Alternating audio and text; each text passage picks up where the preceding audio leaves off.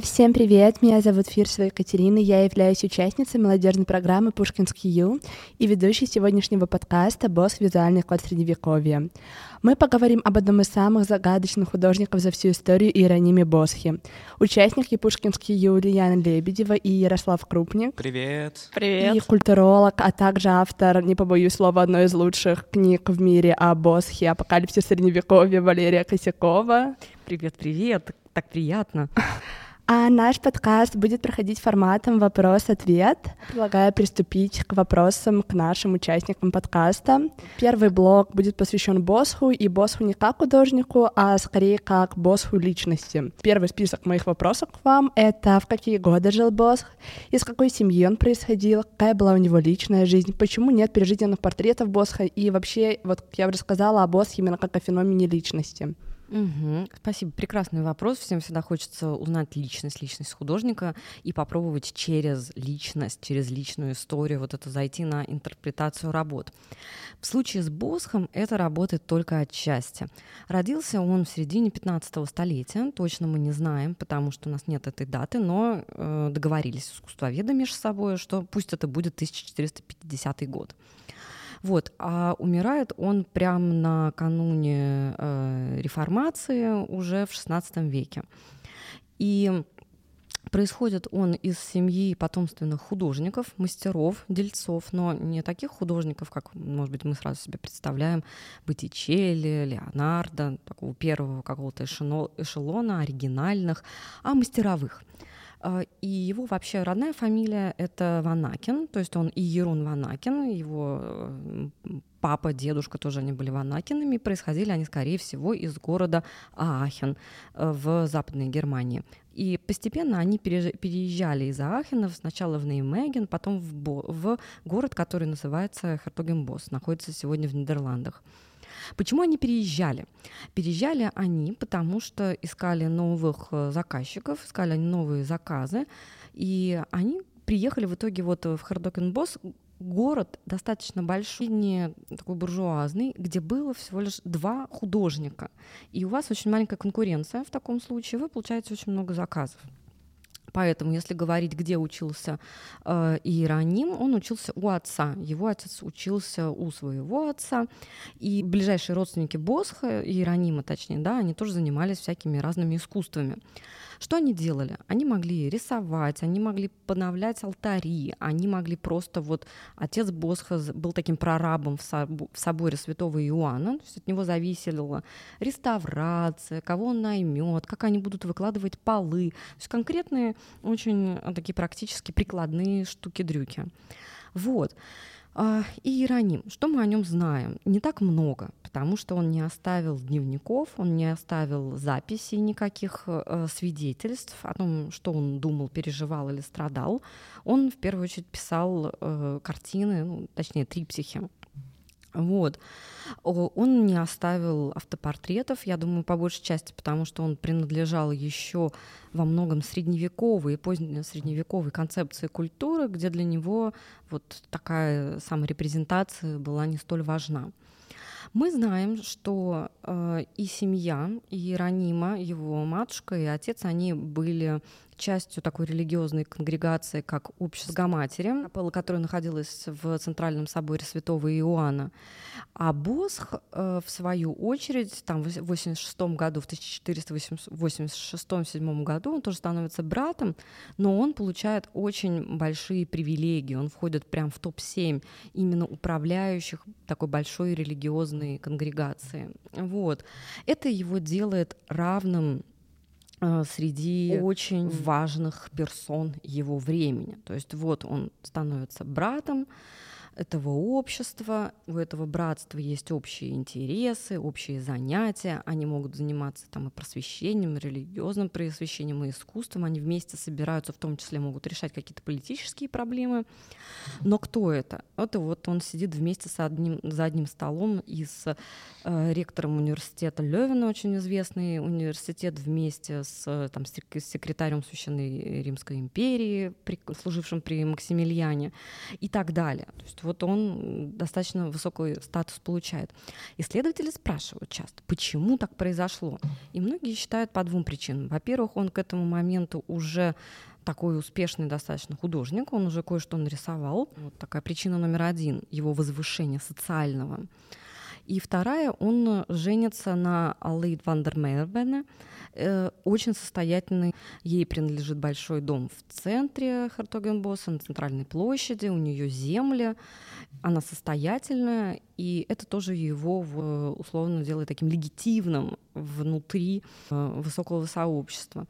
У него, судя по всему, не было детей. Вот они жили уединенно с женой. Судя по всему, он никогда особо не покидал пределов своего родного города или области. Он берет себе э, псевдоним, когда работает Босх, по топониму, по сокращенному названию города, где он живет, э, город Хартогенбос, что переводится как герцогский лес. А еще вот был такой вопрос последний, есть ли какие-нибудь реальные портреты Босха, и если нет, то почему? Смотрите, иногда приписывают, что вот какие-то есть его портреты, что он помещает себя в триптихе, в этих триптихах он себя как-то прославляет или наказывает, или еще что-то с ним происходит, но мы ничего не знаем просто ничего не знаем, потому что мы не знаем, как он выглядит. Он сам не оставил никаких автопортретов. У нас нету прижизненно написанных его портретов, поэтому мы не знаем. Такая область мы не можем ни доказать, ни, э, ни опровергнуть. Вот я там смотрю на какую-нибудь картину сзади вас и думаю, вот наверняка, может быть, это же вас нарисовали, да? Но у меня нету письменных источников. На основании чего мы вообще что-то понимаем о людях, которые жили давным-давно, да даже и о тех, которые жили недавно, это источники. Обычно они у нас есть письменные или какие-то материальные источники. Здравствуй, археология. Вот, то есть э, художник нарисовал и оставил подпись. Вот Дюрер, молодец. Написал 100 тысяч автопортретов, писал их там с 13 лет, э, подписывал, мы все знаем подробно, оставил записи. Леонардо. Кстати, его автопортретов мы тоже в них сомневаемся. Иногда приписывают ему один автопортрет, но это тоже бабушка надвое сказала. Это может быть просто студия. Вот, но у него есть записи, дневники, вот это вот все, что он нам оставил. А если художник не оставляет нам вот, ни подписей, не пишет «это я», здесь был я, ни каких-то автобиографических свидетельств, мы доказать ничего не можем. Если вдруг случайно когда-нибудь в архиве всплывет э, какая-нибудь э, картинка, которую сделал какой-нибудь из дружков Босха, а у него были друзья-художники, и там будет портрет и подписано «Мой друг Иероним Босх», тогда у нас будут хоть какие-то рэперные точки в понимании, как он выглядел, мы сможем сравнить и прийти к выводу, есть этот портрет или автопортрет или нет. А так мы ничего не знаем. А вот интересно, э, ну, понятно, что вообще все эти теории, спекуляции возникают из-за того, что есть э, гигантский триптих, на нем много людей, и портретные черты мы видим только вот у нескольких. А если это не сам босс, как чисто в теории можно еще проинтерпретировать? Вот если он помещает там в ад или рай какого-то конкретного человека, то есть прописывает его, у этого могут быть другие объяснения? Uh-huh. Чаще всего эта теория касается вот такого изображения худощавого, седовласого, такого высушенного старца. И вот часто иногда думают, что это вот его, его такой автопортрет вписанный. У него он повторяется в нескольких триптиках, но это всегда один и тот же персонаж, это пилигрим. То есть в первую очередь мы знаем, исходя из структуры этих триптихов, э, вот сена и э, там, в пилигримаже по земной жизни он появляется, э, вот, что это персонаж Пилигрим. И есть один тоже как бы похожий, со схожими чертами персонаж на створках ада э, в саду земных э, наслаждений. Но если вы присмотритесь, Босх э, вообще пишет часто типовые физиономии. И это его как бы фишка, что для него, может быть, не всегда важны какие-то индивидуальные черты, потому что он в большей степени принадлежит вот средневековью.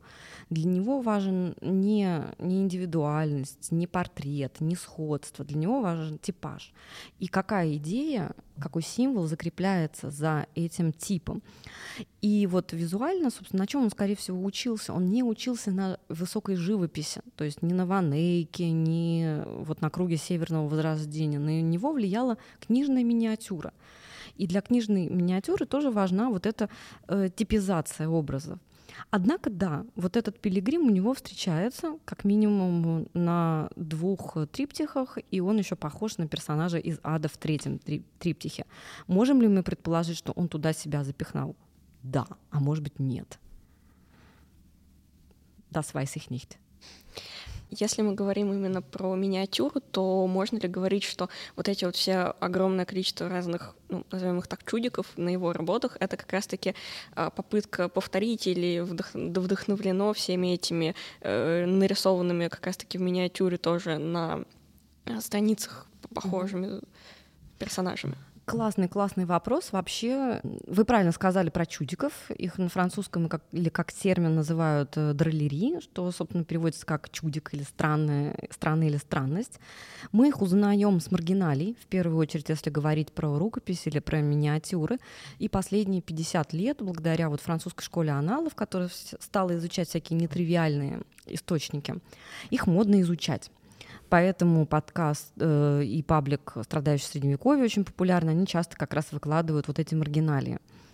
И этого было полно. Удивительно, что, собственно, до середины 20 века никто толком это не изучал. Представляете? То есть у вас идет какой-нибудь религиозный текст, э, часослов, а на полях у вас люди друг друга трогают за филе, у них четыре головы, почему-то у них какой-то вот фалологоцентризм сплошной, и никто этого толком не изучал.